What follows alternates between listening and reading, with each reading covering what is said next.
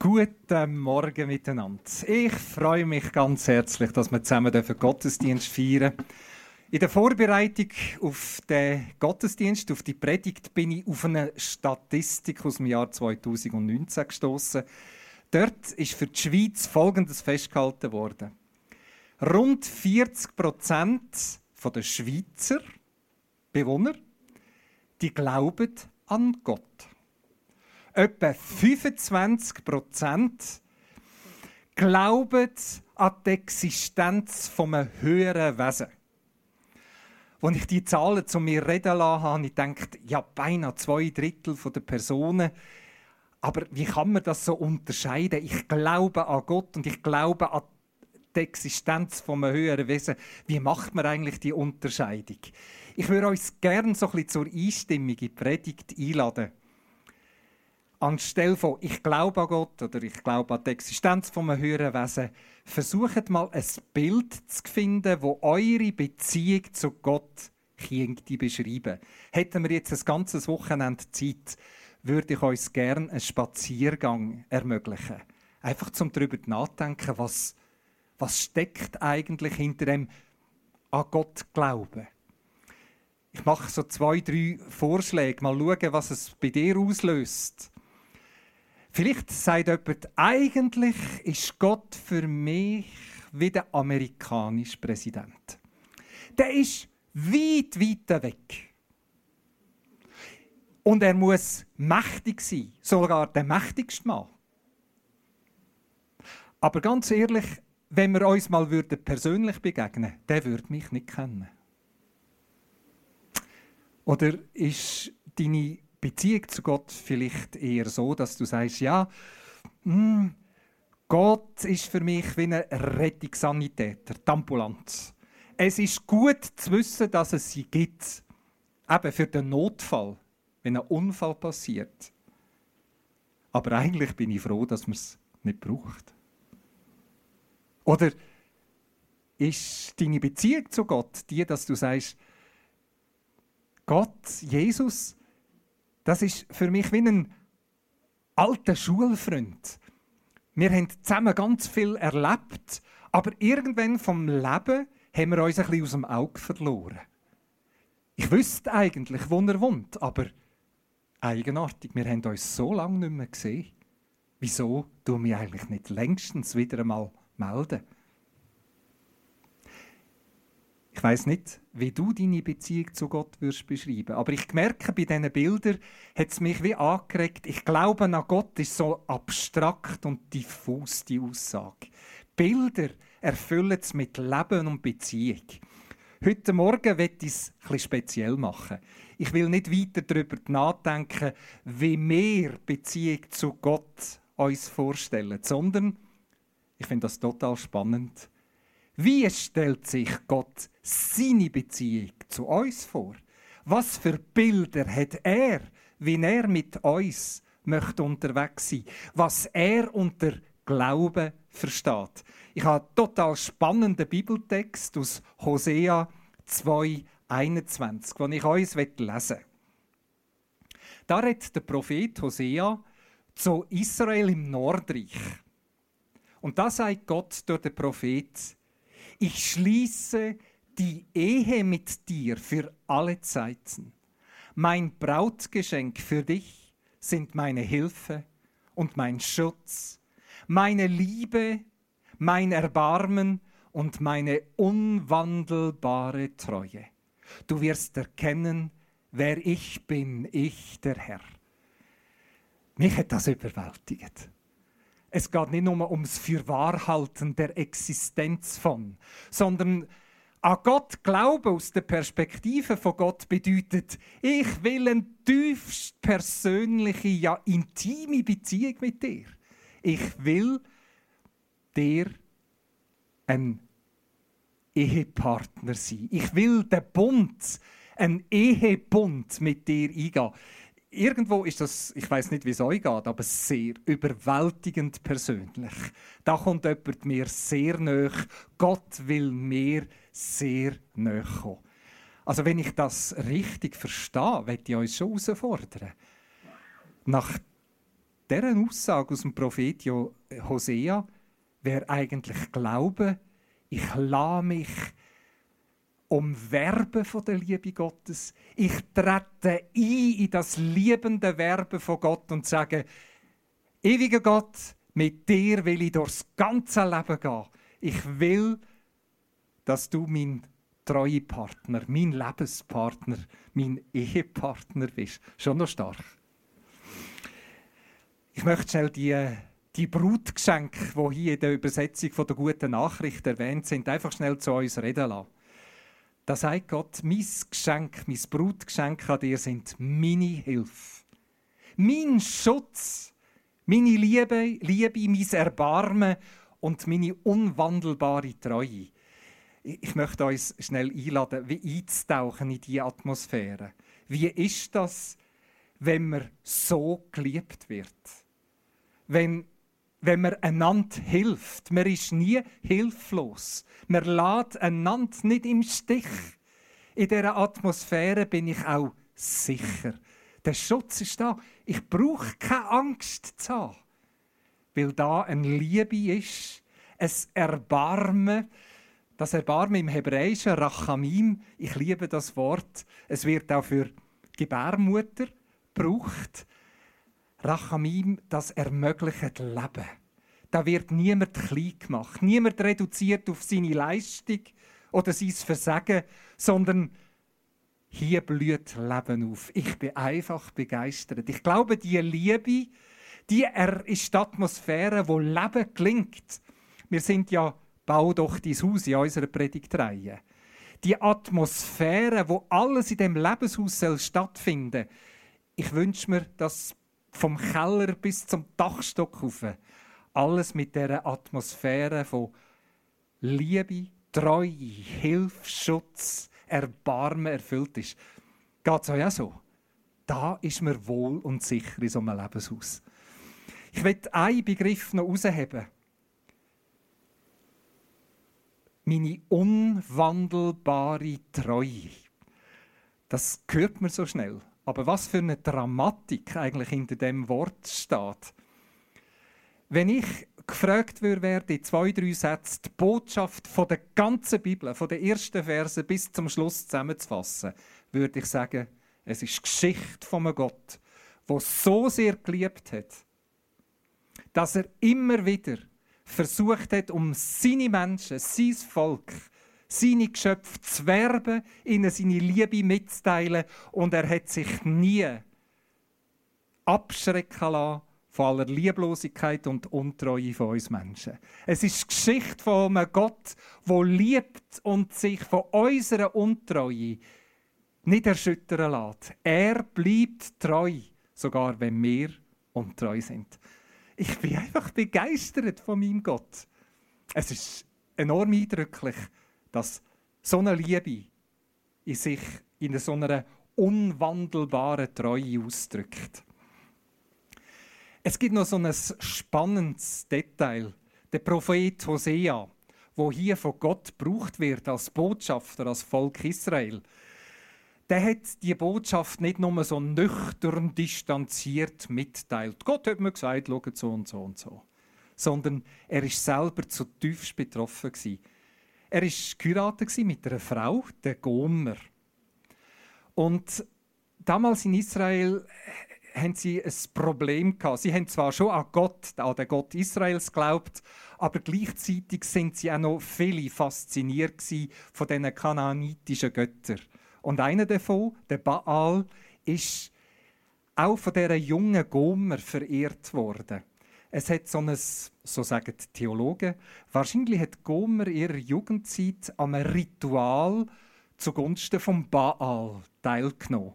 Und damals ist es darum gegangen, dass junge Frauen vor ihrer Heirat, so in dem Heiligtum vom Baal, so stelle ich mir das vor, vor dass sie sich fremden Männern hingegeben haben, im Vertrauen darauf, dass dann, wenn sie heiratet, sie mit Fruchtbarkeit gesegnet sind. Also eine Mischung von heidnischem Götzendienst und der Anbetung von, vom Gott Israels, das hat sich vermischt. Die Ehe von Hosea mit der Gomer ist nicht nur glücklich Später hat Gomer den Hosea betrogen und schließlich verlassen. Und jetzt kommt das Spannende. Gott hat nicht umsonst den Hosea für diese Botschaft ausgewählt. Er hat gesagt, Hosea, du weißt, wie es sich anfühlt, betrogen zu werden, verlassen zu werden. Aber ich will um mein Volk weiter werben. Ich lasse mich in meiner Liebe nicht aufhalten. Ich bleibe in meiner Liebe treu, auch wenn mein Volk mich immer wieder mit anderen Göttern betrügt. Und Hosea, die Botschaft ist auch für dich. Gang und wirb wieder um Gomer, wo dich verlassen hat, wo dich betrogen hat. Und das hat er dann auch gemacht.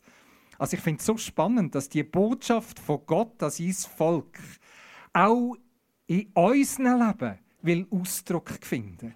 Wir wollen einander Liebe und Treue schenken. Das ist Henne schnell gesagt. Einverstanden? Wenn ich so ein bisschen in unsere Zeit schaue, in unsere westliche Gesellschaft, dann stelle ich Folgendes fest. Dass das untrennbare Paket, das zur Liebe Treue gehört, das wird immer mehr aufgebrochen.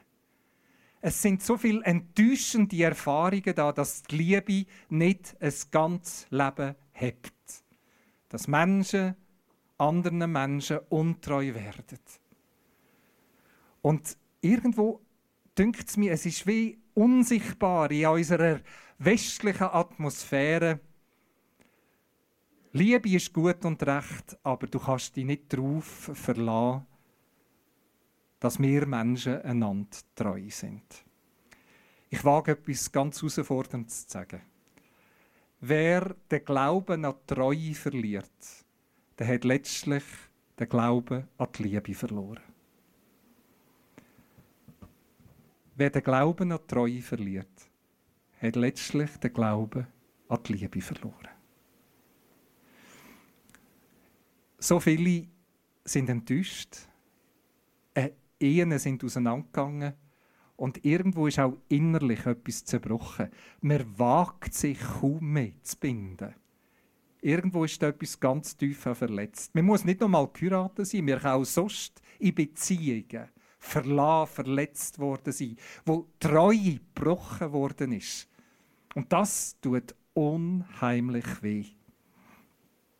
Ich habe das Gefühl, wir Menschen, wenn etwas ganz fest wehtut, dann haben wir eine Tendenz, dass wir versuchen, das irgendwie zuzudecken, zu verdrängen, einfach weil es zu fest wehtut. Ich habe eine lustige Erfahrung gemacht. Öfters ist mir das schon aufgefallen. Stellt euch vor, sitzt im Auto, fahrst in Kreisel rein und plötzlich kommt jemand und nimmt den Vortritt. Habt ihr die Erfahrung auch schon mal gemacht? Und mir ist aufgefallen, die Autofahrerinnen und Fahrer, die da reinfahren, die schauen mich richtig verkrampft geradeaus. Also sie wagen, wenn nicht zu schauen, oh, ich habe ja dem da einen den Vortritt genommen. Irgendwo so ein bisschen Scham, Schuldbewusstsein. Und was macht man? Man schaut weg. Man schaut weg. Also, ich gebe es zu, zwischen ihnen ist es auch mir passiert, dass ich jemandem unabsichtlich natürlich den Vortritt genommen habe. Und dann habe ich mir gesagt, ich will es anders machen. Ich will ganz bewusst freundlich überschauen und ein entschuldigendes Handzeichen geben. Aber probiert das mal. Das braucht Kraft, herzuschauen. Diesen Leuten, die manchmal so ein grimmig reinschauen, Entschuldigung, tut mir leid. Das banale Beispiel, dass wir schnell mal einfach wegschauen wenn etwas nicht gelingt, wenn etwas verhält, wenn etwas schuldbehaftet ist oder schambesetzt, dann schauen wir weg. Wir wollen es ein bisschen verdrängen. Aus den Augen, aus dem Sinn. Es gibt für mich eine Fortsetzung von dem nicht heranschauen.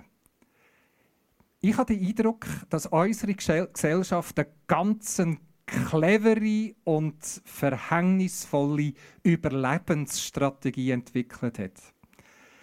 alles, was wir nicht im Griff haben, alles, was sich nicht verändern lässt oder mich überfordert oder das, was ich nicht will verändern, das bezeichne ich als normal.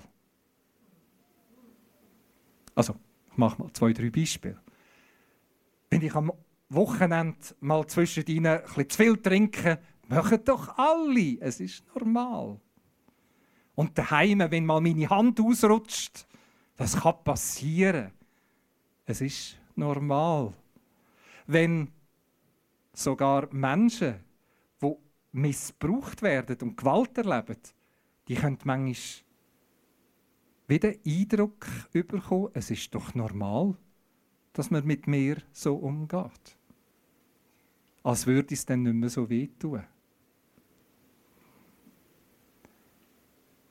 Ich glaube, das braucht unheimlich Mut, herzuschauen und das Schmerzliche, das, wo irgendwo Schuld besetzt ist, das, wo uns überfordert, nicht zu verdrängen, sondern herzuschauen und zu sagen, was, was ist da eigentlich, wo mich beschäftigt. Im Blick auf Beziehungen habe ich den Eindruck, viele sind so tief verletzt von erfahrener Untreue, dass sie, ja, man wünscht sich ja weiterhin Beziehungen. Man lebt zusammen, man zieht zusammen.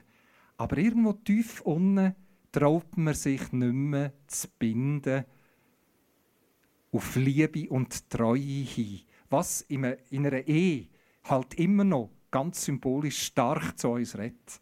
Irgendwo, ja, es ist ja normal, dass man zusammenlebt.